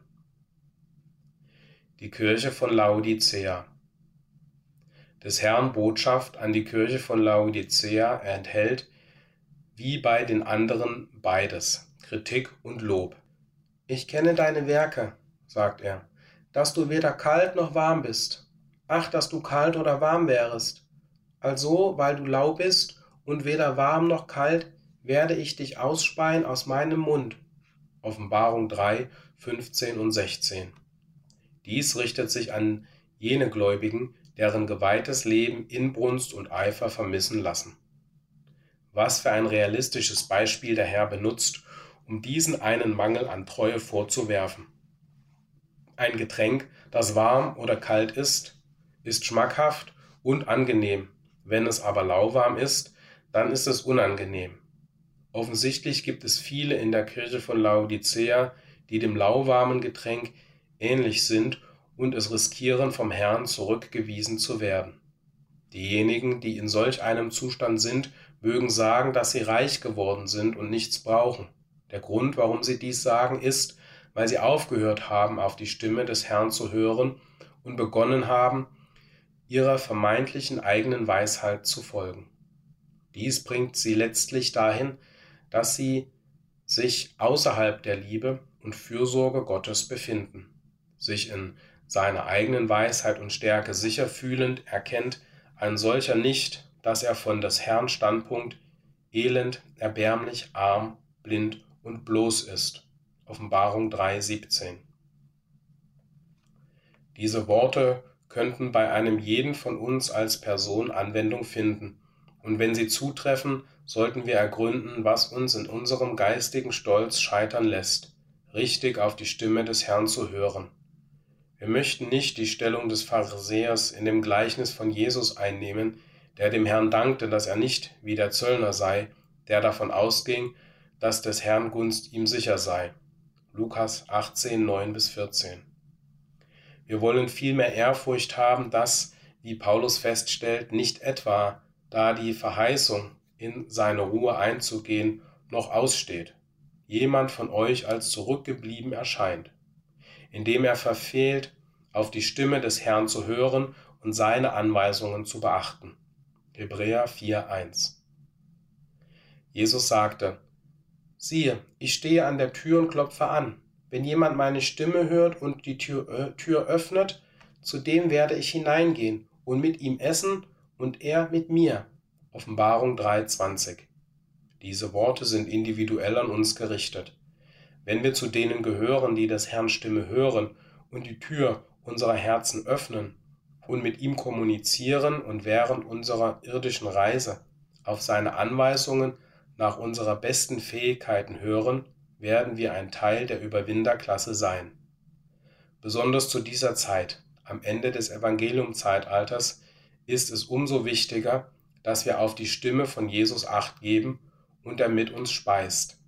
Dies schließt das Vorrecht der Schwelgerei mit ihm an der Speise zur rechten Zeit ein, mit der wir während der gegenwärtigen Erntezeit in wunderbarer Weise gespeist worden sind. Matthäus 24, 45. Wie demütig sollte es uns machen, zu erkennen, dass uns Ohren gegeben wurden, das Anklopfen unseres geschätzten Herrn zu hören. Es ist jedoch notwendig, dass wir fortwährend auf seine Stimme hören.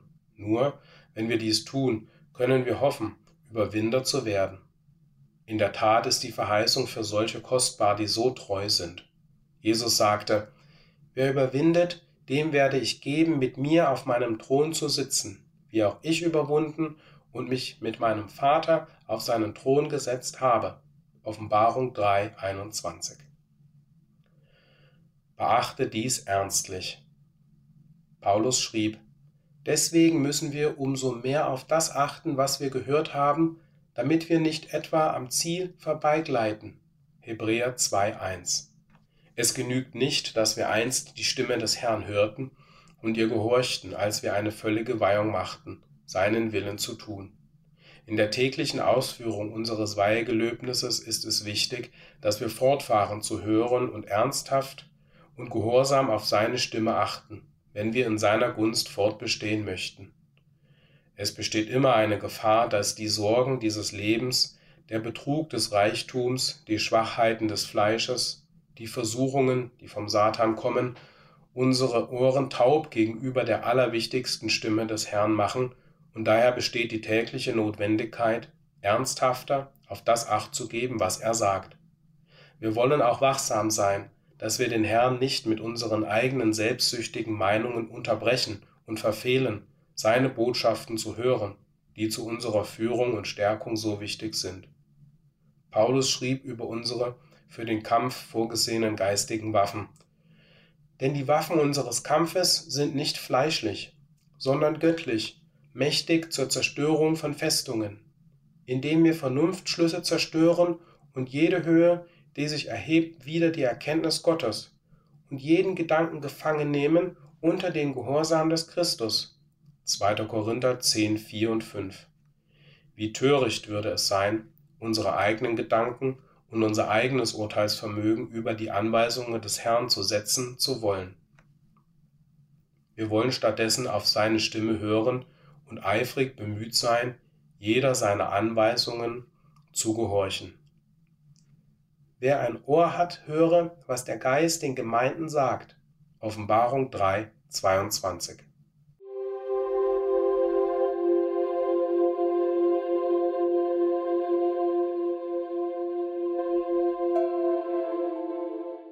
Mitteilungen. Die Frühjahrsversammlung findet am 25. und 26. März 2023 in Speyer in der Jugendherberge in der Geibstraße 5 statt. Informationen und Anmeldung bei Anne Kögel, Krumlachstraße 31 67059 Ludwigshafen. Telefon 0621 517872. E-Mail kögelw.tonline.de In der vergangenen Ausgabe hat sich ein Fehler bezüglich des Datums des Gedächtnismales eingeschlichen. Die richtige Zeit für die Feier in diesem Jahr ist am Dienstag, den 4. April 2023, abends ab 19 Uhr, aufgrund der mitteleuropäischen Sommerzeit. Möge die Feier des Gedächtnismales für alle beieinander Versammelten und die, die sie allein begehen, vom Herrn gesegnet sein. Die Jahreshauptversammlung findet in Korbach statt. Sie wird am 27. Mai 2023 voraussichtlich um 14 Uhr beginnen und endet am 29. Mai 2023 gegen Mittag. Formulare für die Anmeldung liegen dieser Ausgabe bei. Sie sind bis zum 31.03.2023 möglich. Die Preise für Übernachtungen im Hotel Turig standen bei Redaktionsschluss noch nicht fest. Informationen und Anmeldungen bei Tagesanbruch Bibelstudienvereinigung Postfach 1115 64355 Mühltal Telefon 06154 577 066 E-Mail info@tagesanbruch.com Im Alter von 85 Jahren vollendete Bruder Erich Weigelhofer am 17.12.2022 seinen irdischen Lauf. Es war ihm aus tiefstem Herzen ein Bedürfnis, des Herrn Volk eines Sinnes vereint beieinander zu sehen. Und lasst uns auch aufeinander acht geben, um uns gegenseitig zur Liebe und zu guten Werken anzuregen, indem wir unsere Zusammenkünfte nicht versäumen, wie das bei etlichen Gewohnheiten ist, sondern uns gegenseitig ermuntern, und zwar umso mehr, als ihr den Tag schon nahen seht. Hebräer 10, 24 und 25.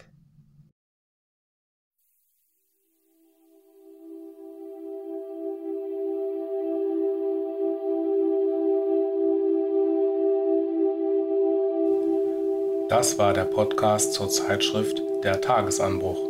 Sprecher Stefan Thieme. Musik The Dawn Chorus Instrumental von Chad Crouch.